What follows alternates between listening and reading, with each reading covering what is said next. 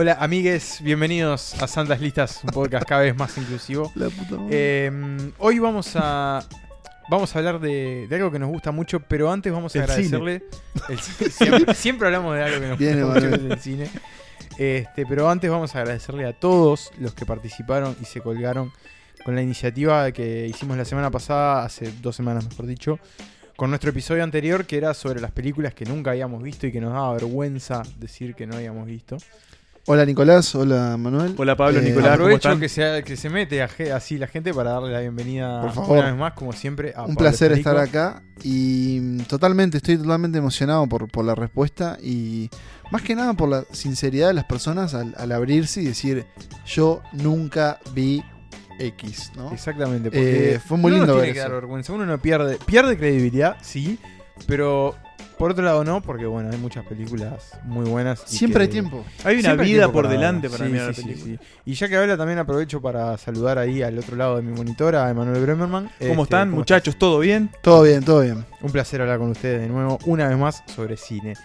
Este, y bueno, como les decía, en el Santas Listas de hoy vamos a hablar de algo que nos gusta mucho y que es eh, un estudio. Un estudio que, que tiene no- varias per- par- particularidades, que no es de los grandes, no es ni Warner, ni Disney, ni Fox, Pero es de los grandes. pero es de los grandes de Es, corazón. es. este, y es uno de nuestros favoritos. Es nuestro ¿Se favorito. puede decir chiquito pero rendidor? Guarda. Este, sí, una frase con un poco de doble sentido, pero que sí, que es como Uruguay, chiquito pero Sí, rendidor. Este, Por lo menos en términos de, de de calidad, reconocimientos, sin duda de calidad, pero reconocimientos sí. es- Sí, sin duda. se ha impuesto sin duda, como, como, como un estudio a tener en cuenta. Sin duda. Eh, que nosotros elegimos porque en realidad nos dimos cuenta que, que gran parte de las películas que este estudio, después capaz que podemos contar bien qué es, sin dudas. que este estudio estrena, saca, eh, casi siempre nos gusta o nos llama la atención. nos encantan. Por lo pronto, siempre, cuando hay un tráiler de este estudio, nosotros siempre estamos ahí para verlo. Sí, por supuesto. Y bueno, y también le prestamos atención porque ellos también hacen podcast. Es este, cierto. Hablan de cine. Son colegas. Son Quiero decir igual que el último, que proponemos ir al final, pero muy mal grabado. Bueno, Yo debo eh, decir que no escuché ninguno. Bueno, Yo escuché el primero, sí, así que no, no Bueno, podría decir. después lo- después lo pero, comento. pero bueno. Este, pero sí, vamos a hablar de A24, esta empresa que fundaron tres amigos eh, en Nueva York. O sea, A24. podemos decir que lejos de, del eje del cine estadounidense que es Hollywood, este, pero que sin dudas han logrado algo de mucha calidad y con un montón de películas que nos fascinan y hoy vamos a elegir nuestras cinco favoritas. Exacto. Y si no conocen a A24, es la hora de que lo conozcan. Y nosotros por lo pronto tenemos cinco recomendaciones, Cinco para recomendaciones hacerles. para empezar. Bueno, muy bien. Y empezamos eh, por el quinto puesto que eh, es una película de la que ya hablamos, de hecho le dedicamos un capítulo entero, porque estuvo nominada a Mejor Película en los Oscars de este año 2018. Y es Lady Bird. Lady Bird. Lady el Bird. debut como directora de la actriz y ahora directora Greta Gerwig. Y guionista. Una persona a la que Y queremos guionista. mucho, podemos decir. Si no escucharon hablar de. ¿ah, si no escucharon hablar de Lady Bird, les contamos que es una de las películas más lindas de 2017. Es una película que a este equipo, a estos tres integrantes, a todos nos gustó mucho. Sin dudas. Creo que todos la vimos más de una vez, si no me equivoco. No, No, yo la vi vi en el cine. Bueno, pero ¿qué ves? ¿Qué, Pero- qué experiencia? sí, sí, sí. Eh, y es la historia justamente del personaje principal que se llama Lady Bird. Es una chica que se hace llamar Lady Bird. Claro, Es un nombre que ella misma se Exacto. dio a ella. de nombre Christine, que es una chica que está en su último año Del del liceo. liceo. Y que en Estados Unidos eso siempre representa como el gran momento de qué vas a hacer después con tu vida y a qué universidad vas a ir. Y la película se concentra en la vida de ella, pero especialmente en la relación con su madre. Por supuesto. Eh, sí, una relación que es bastante conflictiva. Porque, bueno, como toda madre e hija, se pelean, sobre todo con una hija adolescente. Se pelean, se llevan mal, pero también se quieren mucho. Entonces, como esa cuestión conflictiva, también es- es en una época bastante particular porque es una película que no sé si diría autobiográfica, pero que toma mucho Sí, de la adolescencia de Greta Gerwig, que es su directora. Este, por eso la película se ambienta en eh, Sacramento. Sacramento, en la ciudad de Sacramento, en California, que fue donde se crió Gerwig, y en la época donde ella creció, que fue ahí 2000-2001. Emanuel, tenés algo para decir. Exactamente. A mí lo que más me gusta de Lady Bird es que refleja así muy bien el momento en que el mundo se te cae encima, en que la adultez se te cae encima, en que Es hora, un miedo que no hora. conocías, que no te importaba, porque tenías Dejar a tus el padres miedo. ahí que tenías. Tenías a tus padres al lado porque nada, se te caía algo al piso e incluso te, te lo, hasta te lo juntaban. Es el momento en que todo eso se te viene encima y decís, bueno, acá tengo que, tengo que encarar la vida, una vida que, que, bueno, no sé por dónde me va a llevar y, y- y que da miedo, que da mucho miedo. Creo que, que también lo de lo mejor que, salió- que se vio de Lady Bird son las actuaciones, Sí. eh, en particular de, de las dos protagonistas, que son Saoirse Saoirse Ronan. Una actriz irlandesa que interpreta a una estadounidense, y su madre que es Lori Metcalf, que yo personalmente no, no la tenía muy presente, Sí, y creo que siempre fue una actriz como Secundaria. de roles, sí, sí. eh, de, De reparto, reparto. por favor. Eh, pero que también el elenco está buenísimo.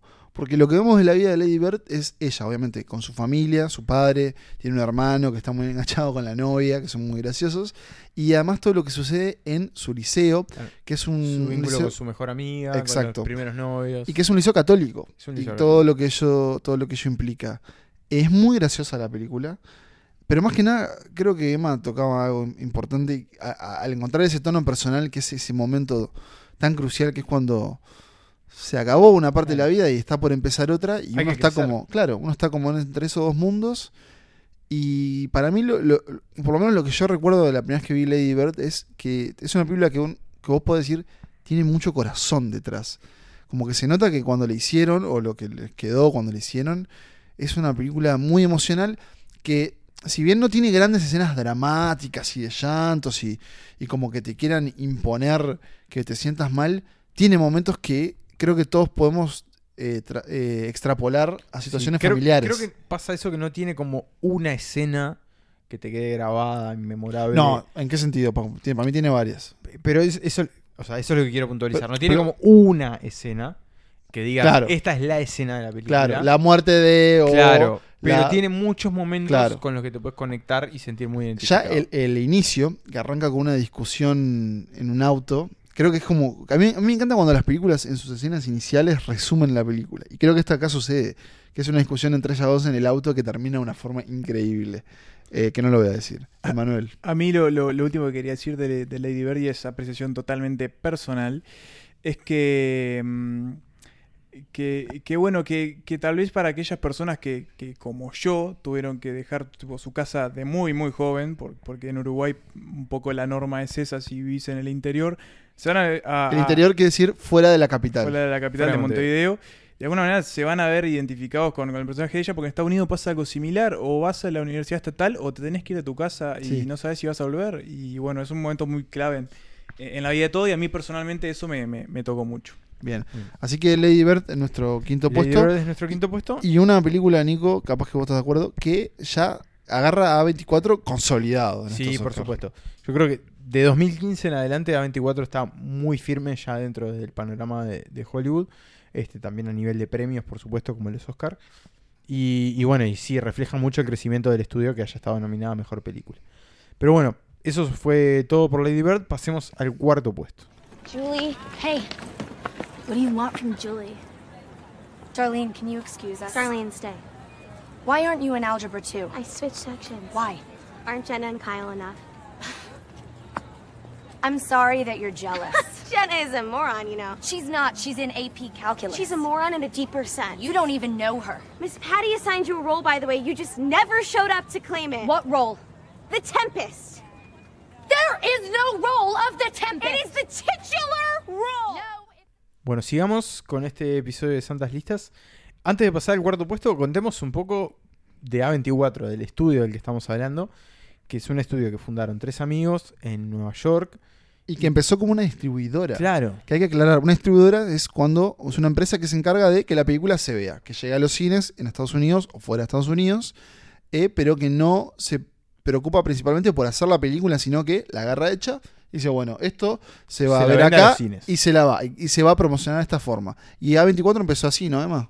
Sí, exactamente. Este, fue una decisión. Eran tres amigos que venían de, de- de un palo totalmente diferente al cine. Algunos estaban en el marketing, otros no me acuerdo, pero creo que tenía algo que ver con la ingeniería o algo así. Y bueno, los tres les gustaba muchísimo todo el cine y de alguna manera veían que había como una falta de- como que había un punto de vista en, en- en los grandes estudios que estaba faltando, una serie de historias a los que no se estaba apuntando. Y, y para ello decidieron eso, situarse en Nueva York, que es algo muy inusual para este tipo de empresas, Claro. porque todas están en Los Ángeles, donde es el fuerte del cine estadounidense. Claro.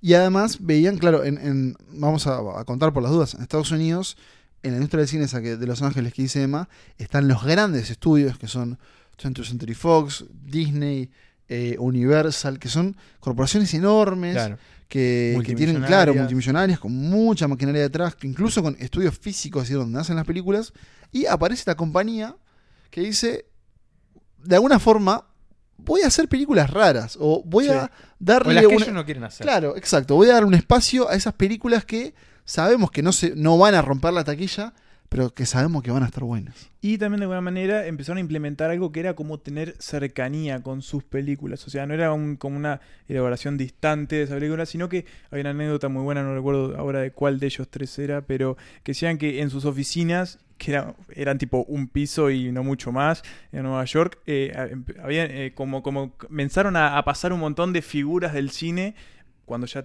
tenían un año, ponele, que, que, bueno, era como raro verlas ahí, porque era como que estaban trabajando en el mismo piso donde tenían a la, a la que atendía el teléfono y, y, tipo todo en el mismo lugar.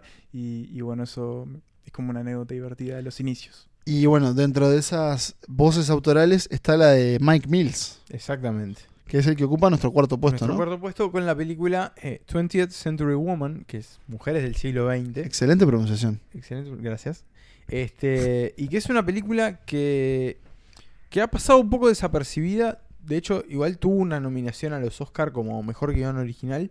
¿De los globos de oro? ¿No, o, no fue los No Globos recuerdo exactamente. Sé que en los Oscar estuvo ahí. Este, y, que, eh, y que estuvo dentro de nuestra selección de las mejores películas de eh, 2017. Sí. De jueves sí, de lista. de- no, no, No, de- no, no, de de Santas Santas Listas. listas. Cerramos el año con... con... Exactamente. Ah. Este, y que bueno, que es una película que, que a, a mí particularmente me, me encantó. A mí también. A mí Y que, y Además que no tiene tanto. como Eh. Mm, No te veo tan convencido con 20th Century Woman. duros conceptos. Sí, eh, hay que reflejar No. las listas este, personales. Bueno, bueno, bueno. Pero contemos principio, eh, en principio en de qué va la película. Eh, está narrada por un joven, por un muchacho, que, que bueno, que se crió entre mujeres justamente. Eh, por un lado está su madre, que es Annette Bening, la, la actriz que la, que la interpreta. Que es una cra. Es una gran. La actriz y el personaje. Y el personaje. Sí. Este, pero también hay otras mujeres y también hombres en su vida, porque él se cría en una especie como de ¿Pensión? De pensión, claro. Sí, una gran casona donde la madre de él alquila habitaciones. Exactamente. Este, y bueno, y un poco esas figuras que van apareciendo ahí en la vida y lo van marcando son las que son los protagonistas de esta historia. Y entre ellas se repite otra figura de A24 Greta que es. Greta Gerwig, claro, Claro. aquí como actriz, Claro. que es una joven que Es una fotógrafa que, es que vive ahí en la y que pensión. está sufriendo de un cáncer De o cáncer. atravesó un Sí, cáncer. eh, Tiene pelo rojo. No sé, eh, a mí me pasa con esta película que me gustó muchísimo, más que a Manuel, y es que Yo- me parece que no, no te gustó tanto, me parece que no, no sé Para mí le falsea un poco. No, a mí me pasó algo que es yo Esperá, ah, no, vos no la pusiste en tu lista. yo ¿Cómo había- no? Bueno, bueno, esperen, esperen. No, importa la lista personal, Vamos importa, afuera, vení. no, pará, pará, pará, pará, vamos afuera. Importa el resultado. Pero yo había visto antes eh, otra película de Mike Mills anterior que se llama Beginners con Iwan McGregor, que es una película hermosa. Pero cuando vi 20th Century Woman no sabía que él estaba detrás. Y la vi y dije, y me, un poco me estoy sacando como pecho esto, y dije, esto me hace acordar mucho a Beginners, este tono. Y cuando vi que era el mismo director, dije, Eh, ah. ah, pa' leche. Pero me pasa algo y es que re- no, es raro, pero yo me imagino esta película y ubico al actor Timothy Chalamet en lugar del actor que está en la Que película. no es, claro. Eh, No sé por qué, me lo imagino como con Y él. bueno, son morochos, flaquitos. Siento que es eh, una película que podría haber, podría haber hecho él, pero bueno, no, no sucedió. Es bueno igual el que Y le hay que decir hizo. también que hay, hay más cracks en esta película. Pues está El Fanning Cierto. Sí. está Billy Kudrup. Billy Cruz. Gran actor. Billy Kudrup. Y que también es como ahí en segunda línea, pero siempre es un crack. Sí, no ha tenido la chance de brillar, me parece todavía. Creo- Bueno, hizo eh, Casi famosos. casi famosos, como, su- pero, pero después como que se ha quedado. Y está Em, Es, es una hermosa película. Es una hermosa Está película. muy bien contada. muy sí, bien filmada, además. Está muy bien filmada y es como una película también, eso como Lady Bird, es una película con mucho corazón. Es una feel good movie. Es una feel good movie, más Pero- allá de que tiene momentos muy Sí, tiene momentos bravos. Claro, pero sin ser eh, sin ser chota, perdón por, por no encontrar Claro, otra no, mejor palabra, no, pero Creo que, que- que- que es, está un, muy bien es dicho. un drama, es Claro. un drama, pero, pero, que te deja con una buena claro. sensación. a mí me da la impresión como que son personajes que perfectamente podrían existir. Como no, a veces pasa que uno decir, bueno, estoy viendo una película de casa. No, estoy viendo la vida de estas personas en esta Sí. casa y los dramas que Sí, allí tiene como esa cuestión cotidiana y un poco también del, del crecimiento como de esas personas importantes en tu vida que, que lo hace muy bien. Y tiene, y tiene de alguna manera una particularidad, por ejemplo, que esta madre cría al hijo de una manera en que en esa época este, no se estaba Porque criando. es una película de época. Es Es una película de época No lo dijimos. 70. En los setentas. Claro. Y ella está creando con muchas eh, concepciones que, bueno, estamos manejando hoy, o sea, Sí. la igualdad de los géneros. Y además, este, la- total, siempre, perdón Sí. que te, te interrumpí, pero siempre retándolo a él a pensar en que si lo que está haciendo está bien, si lo que está haciendo está mal, pero como diciéndole, yo no te voy a decir a vos, vos sos grande, no sé cuánto tenía en la película, Sí, pero es una adolescente 18, que- ponele, grande. Pero decime, sí, ¿qué, pensás 15. vos, ¿qué pensás vos de esto? ¿Qué pensás que está bien? Y él, bueno, se hace y se equivoca, obviamente, pero creo que es una película que podría haber tenido mucho más reconocimiento del que Sí, tuvo. sí. Y ahí habría que ver si el hecho de que sea 24 no le jugó en contra. Claro, porque bueno, hay que tener en cuenta, por ejemplo, para los premios que estos son campañas, que hay que poner dinero. Y que, Lobby, obviamente es un estudio que no tiene tanto dinero como los grandes. Pero que de a poco se ha ido ganando su lugar. sí, que acá no se estrenó. eh, Eso, por eso. Pero si pueden encontrarla en el videoclub amigo, mírenla. 20th Century Por supuesto. Woman. If you ever want to have an adult relationship with a woman, like if you want to have sex with a woman's vagina, you need to be comfortable with the fact that the vagina menstruates. And just say menstruation, it's not a big deal. So start saying it now. Menstruation. No. Yes.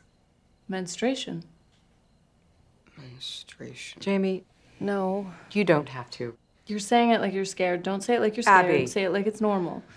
Menstruation. Menstruation. Menstruation. Not bad. Bueno, seguimos en Santas Listas y llegamos al tercer puesto. Ya estamos sobre la mitad de nuestra lista de las películas favoritas del estudio A24. Y llegamos a una película que se llama Green Room. Habitación, Habitación Verde. verde. Yo quiero decir que esta película, cuando la vi, este, me dejó impactado. O sea, hace mucho, de- en ese momento cuando la vi, hace mucho tiempo una película no me dejaba tipo con la boca abierta. Es un, eh, es como un, te agarra y Un te tira de por todas las paredes, Sí, te revienta sí. por todos lados. Es tremenda esta película. Es una. Sí, es una película que, si la vas a ver, eh, encontrar un buen lugar cómodo, porque se viene una experiencia como pocas y con el que te va a tener el corazón latiendo, digamos, todo el Siempre, tiempo. Con mi gran francés digo, es un tour de force. Ah, me encantó. Ah, maravilloso. Pero ¿por qué? Justamente por lo que cuenta la película, que es lo que va a describir, lo que va a describir Nicolás a continuación.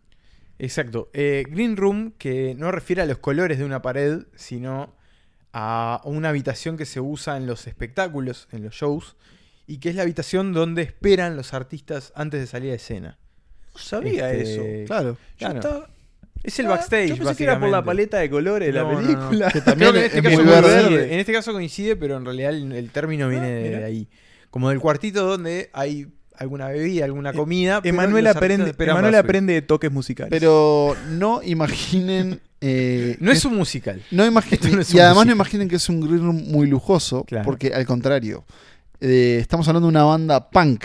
Es una banda punk este, que llega a un bar de carretera. Sí, que no es una banda punk no muy exitosa, No, que creo no. que tiene una o dos canciones que están ahí en la vuelta en la Sí. escena. Sí, eh, tiene como ese pibe que, que dice, che, yo los coloco y, Sí. van, y van a este bar de skinheads. En bar de skinheads, Es. skinheads que son a- Neonazis. a nivel- Neonazis. y a nivel político, podemos decir, son completamente opuestos a los punks.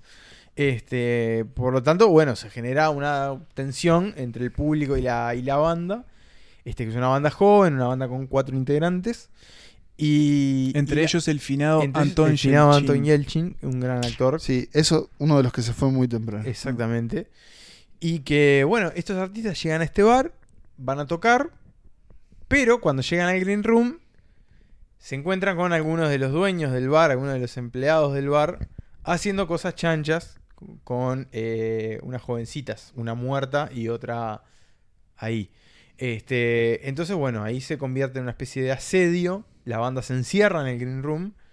Este, y los skinheads que los quieren limpiar, básicamente. Y deciden llamar a uno de sus líderes, interpretado por, y me pongo de pie, Por supuesto. Patrick Stewart. Es, es- es En como un rol- el líder. el- sí, en el un capo. rol eh, aterrador. Aterrador. Que es un y de tipo- villano, es un tipo claro. que no lo vemos muy habitualmente. Claro, es un neonazi frío, calculador, completamente lógico, que no pierde los estribos casi en ningún momento y esos son de los peores villanos. Claro. Porque es un tipo que casi no te parece tener emoción. Lo llaman y dicen, mirá, tenemos estos punkis acá encerrados, tenemos que sacarlos y la solución de en este bar de mala muerte es, vamos a limpiarlos. Hay que limpiarlo. porque ¿qué Pero vamos a tratar de que no sepas que queremos hacer eso. Ellos no pueden entrar, o, o por lo menos se les dificulta sacarlos de ahí Y porque los ellos están no, armados. no tienen cómo salir. Claro. Yo recuerdo la escena en, en la que, bueno, ellos obviamente intentan salir muchas veces eh, de esta habitación, de, esta, de este descubrimiento que se llama Habitación Verde para mí. Eh, Yo estoy seguro que ya lo sabías, pero no, que no, no, lo habías, no lo lo habías, sabía, eh, y, y recuerdo, tipo, corriendo atrás de la barra mientras les disparan. Yo estaba, tipo, totalmente agarrado a- a- al sillón y súper tenso y, y- y eso me encantó. Es una película violenta, dirigida por Jeremy Solner. Que tiene una gran película que se llama Blue Ruin, Sí. que es anterior a esta, es muy Anterior, buena. Exacto. Y, que es uno de los actores que hace también de, de Nazi, que se llama eh, Macon Blair, que, que después hizo otra película más que también está buena. Y Muy buena. bien. Este, sí, es una película muy violenta, muy sangrienta, o sea que si son impresionables, no se la sugiero.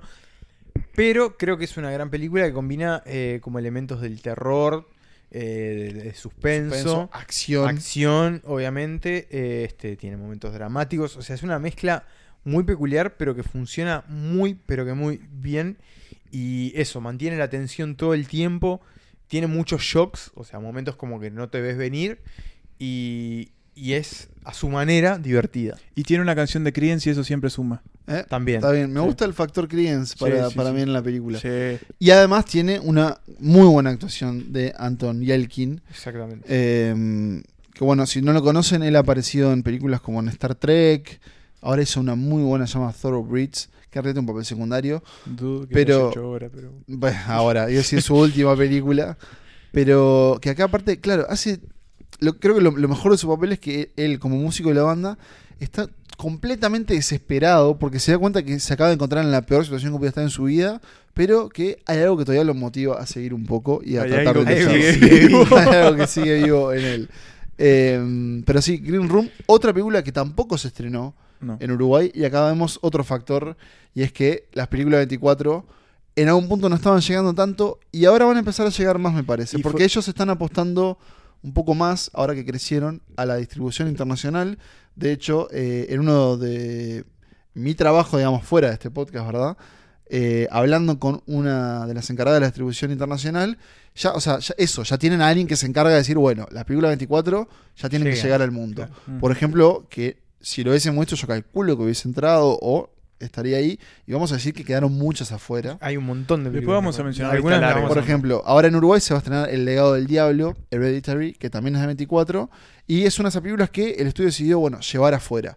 Con Green Room no pasó y es una lástima porque muchas de estas películas no llegaron a los cines y hubiese estado increíble verlas en el Es cine. un tema, fue una película previa a, todas a Claro. todos los Oscars que se. que Afortunadamente, ganaron. el El Oscar que decirlo, ganó no, no recuerdo de memoria, pero sé que esta película se puede ver en alguna plataforma de streaming disponible acá en Sí, Uruguay. es cierto. Bien, después lo comunicamos Después por nuestras comunicamos. redes Creo, sociales. creo varias de que estas es películas que se HBO pueden Go. Creo que así sucede, que se pueden ver. Este, después les vamos a pasar bien el detalle. Pero, pero bueno, eso fue nuestro tercer puesto, Green Room. Pasemos al segundo. Real? We all go once. Guys, hold off a sec. For what? We haven't done anything. Doesn't matter. Okay. They're called cartridges. The bullet is a part that enters your brain if you keep talking shit. And this gun only has five cartridges, not six.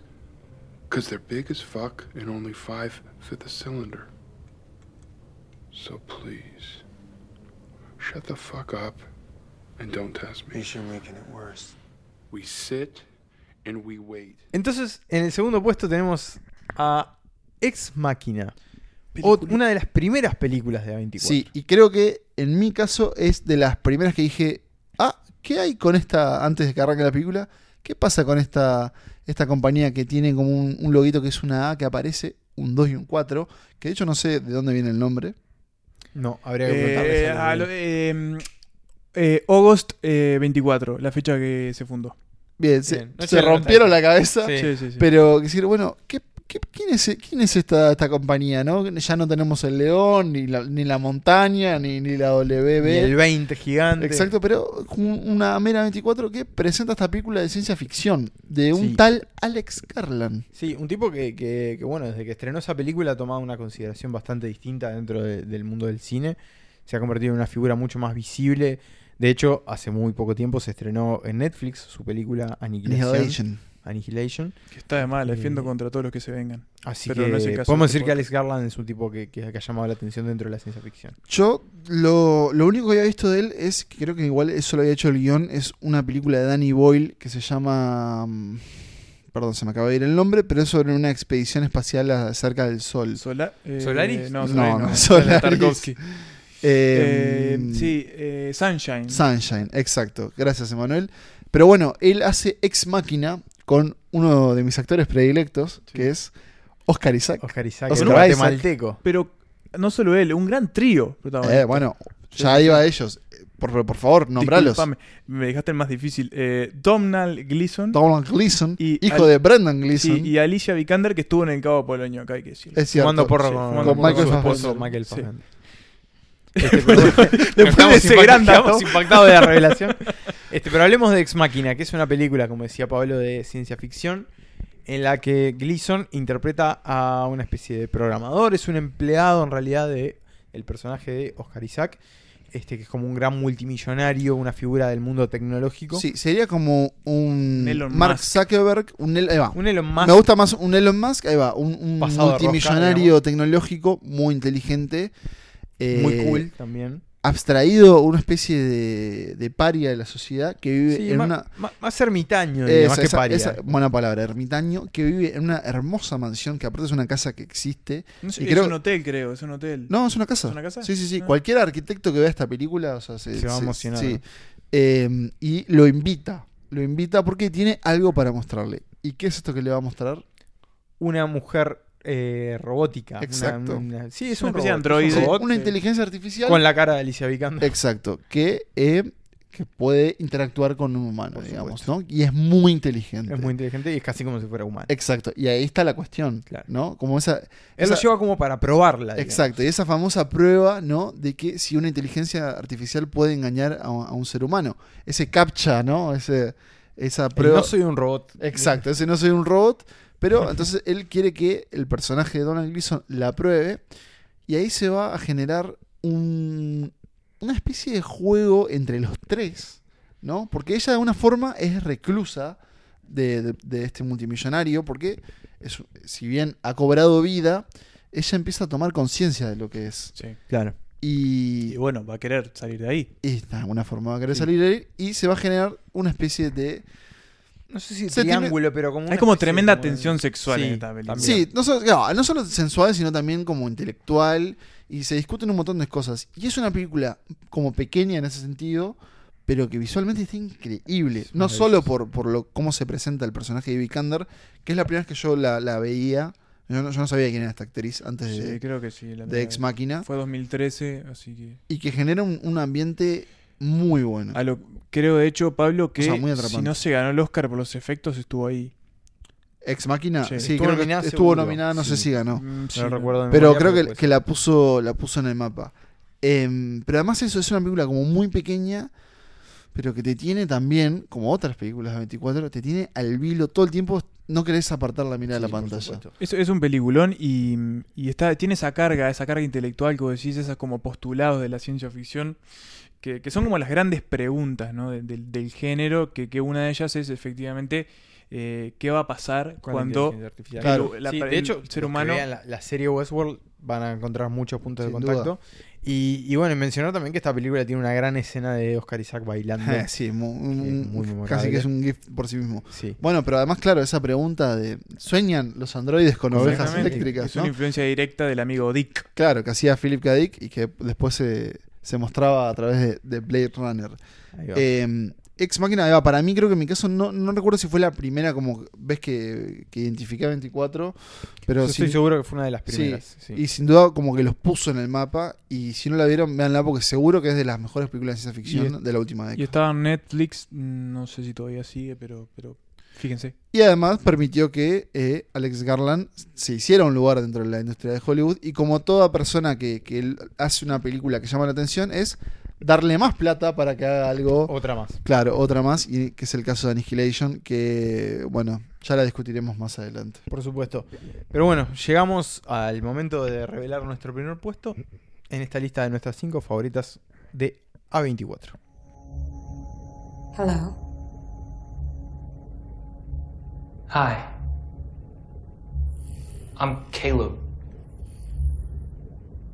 Hello, Caleb. Do you have a name? Yes. Ava.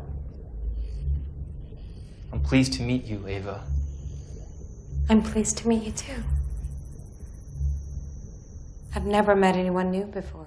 Bueno, gracias a todos los que llegaron hasta acá. Vamos a revelar nuestro primer puesto, que es una película que, nuevamente, no se estrenó en Uruguay. Sí sucedió en Argentina, por ejemplo. Es una película que estuvo acá en la vuelta. no Aunque sí se vio en el Festival de Cine de. Punta del Este. Exactamente. Eh, gracias, Pablo. Y el saludo entonces estuvieron. a Valentín Trujillo. Por supuesto, gran amigo que supo estar en este podcast. Gran Sí, amigo, claro, mejor programador. por supuesto. Y bueno, la película de la que vamos a hablar acá es eh, Good Times. Así Good se llama. time. Good time. Una película que está en Netflix, pero no en el Netflix uruguayo. Ah, eso te iba a decir, no sabía. sí. Hay que meter VPN. Hay que meter VPN. O descargarla de Pirate Bay. Una película de los hermanos Safdie. Y ustedes se preguntarán, ¿quiénes son los hermanos Safdie? Y yo le voy a decir, los directores de Good Time. Claro. Pero Y una película de la que ya hablamos. ¿Por También. Eh, ¿Por qué? exacto, Estuvo entre lo mejor del año pasado para Santa. Exacto. Pero si ustedes no escucharon ese episodio, Pablo les va a decir de qué trata. a continuación les vamos a decir que eh, Good Time es esta película de los hermanos Safdie, que son dos hermanos, directores de cine, creo que es su tercera o cuarta película. Yo los tenía por otra que se llama Daddy, Daddy, Don, eh, perdón, Daddy Long Legs, que es un drama sobre un padre y sus dos hijas. Y en este caso es la historia de dos hermanos, uno de ellos interpretado por uno de los Safdie, uno de los directores, y el otro por el gran Robert Pattinson. Eh, y si ustedes no lo conocen, si yo les digo Crepúsculo, el vampiro, ¿no? El vampiro de Crepúsculo. el vampiro brillante, creo. porque O yo nunca Cedric Diggory, si son de También Cedric Diggory. Un Robert Pattinson que se ha despegado Para mí es totalmente. tremendo Es- actor. es un- Sí. Con esta película Creo que termina de tanto mostrar él que como es un- Kristen Stewart han demostrado que... Sí, sí. que con esta película termina de probar que es un tremendo actorazo. Eso. No, que, que tanto él como, con- como Kristen Stewart, su coprotagonista en Crepúsculo, han demostrado con películas... Y ex, ex sobre pareja. todo- y expareja. Sobre todo con películas de ese estilo, así como más de un corte más independiente, han demostrado sus capacidades actorales. Y en esta película brilla con particular eh, de destello y fulgor. Es tremendo actor. Y agradezco que A24 le haya dado la oportunidad a los Safdie y a Robert Pattinson justamente para contar esta historia de dos hermanos, uno de ellos Robert Pattinson, dos, eh, ¿cómo, cómo se dice en, en español? Esos, como low life, digamos, ¿no? Como dos tipos que se la, Sí. se la rebuscan. De la vagancia. Ahí va, ahí va. Eh, lo que va a pasar es que uno de ellos, digamos, es un poco especial en el sentido tiene como unos Bueno, problemas. tiene sí, dis- discapacidades. no eh, que va, No sé bien cuál, este, qué discapacidad tiene. Nunca pero- se, Nunca se, especifica- especifica, pero bueno, tiene una cuestión ahí eh, psiquiátrica. Sí, Este, y su otro hermano que es un criminal. exacto. Es un tipo que Un todo el ladrón- tiempo. todo el ladrón de poca monta. claro, exacto. Está como engañando. Y es como, como el, el Ricardo Darín de, de, de Nueva York, era en la ciudad. Sí, Queens. De Queens, ah, exacto. Lo que va a En el suceder. barrio de Queens. Lo que va a suceder, y me encantaría contar lo menos posible, además creo que ya lo hablamos, es un robo que sale mal. es- Entre ellos ese es el punto de partida. Claro. Y sale bastante mal el robo. Y sale mal, de- pero de una forma que está increíble. Es lo- cómo sale mal. Y uno de ellos se va a ver un aprieto. Y uno de los hermanos, no voy a decir quién, y va a hacer, a provocar que el otro hermano trate de salvarlo. Exactamente. Eso es solo la- el principio, es la la, premisa. de la película. Lo que sigue después es para mí como una especie como de, de recorrido urbano, psicológico Sí. y, Y todo en un periodo de tiempo muy breve. Muy en breve. Una noche. y una película de la hermandad, que es un tema hermoso para tratar en Sí. el cine y que está filmado muy bien. Muy bien. Es una película como de ambientes, pero también lo que está muy bueno es las caras que vemos en esta película, no solo de esos actores principales, Sí, es como que. sino como de la Nueva York que se ve. Sí. Es, Es- increíble. Hay como mucha baraja, digamos. Tiene algo de que redescubre como a ese Nueva York este sucio y capaz más, más que está ahí todavía. Que está ahí. Más que nada fuera de Manhattan, nada más. Claro, y con eso hay, hay muchas cosas que son como bastante aberrantes en esta Mm. película. Por ejemplo, la extraña relación que empiezan a tener uno de los hermanos con una especie de adolescente, pero que en realidad es casi una niña. Sí. tiene como muchas cosas que, que, Turbias. bueno, turbias que muestran eh, que no todo es eh, color de rosas en Nueva York. Y además, eh, creo que no sé si lo, lo dijimos la otra vez, pero creo que incluso lo- los Safdie lo dijeron.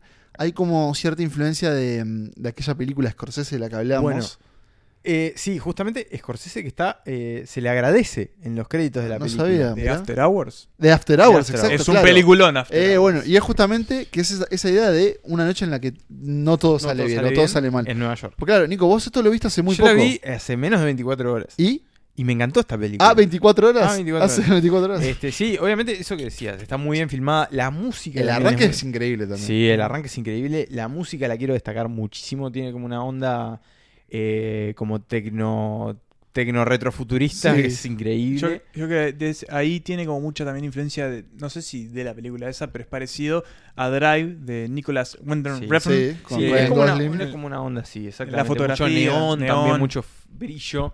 Este, grandes actores en esa película, porque además de Robert Pattinson tenemos a Jennifer Jason Cierto. este, y al somalí de Capitán Phillips, que Sí. no, nunca recuerdo su nombre, este, pero que tiene un papel Sí. menor en esta película. Abu Y tiene muchos no sé qué. personajes que no son actores, o sea, actores amateurs, Eh, exacto, es verdad. pero eso. que hacen un trabajo muy bueno y que le da mucho realismo también a esta película. Sí, de hecho, eh, ahora, y mientras eh, vamos cerrando con esta despedida, uno de los otros actores de, esta- de, de Good Time es una persona, un personaje de Queens que no era actor y que es increíble, casi se roba la película. sí, sí, es tremendo. Pero mientras vos repasás la lista, yo voy a buscar su nombre.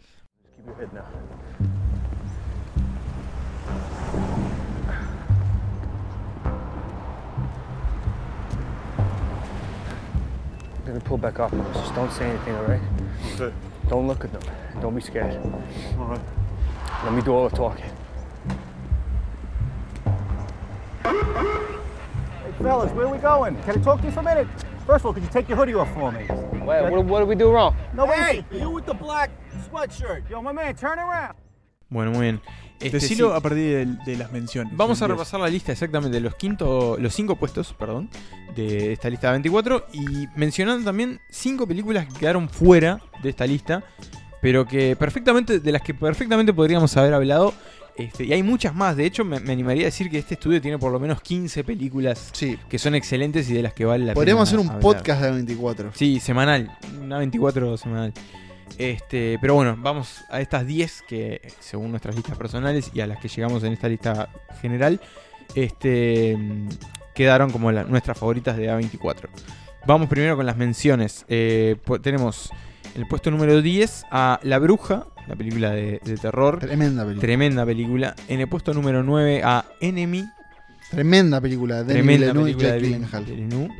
To- Voy a decir lo mismo siempre. Tremenda película. Tremenda película. En el puesto 8, tengo que decirla, esta era mi puesto 1. eh, el Proyecto Florida. Gran película.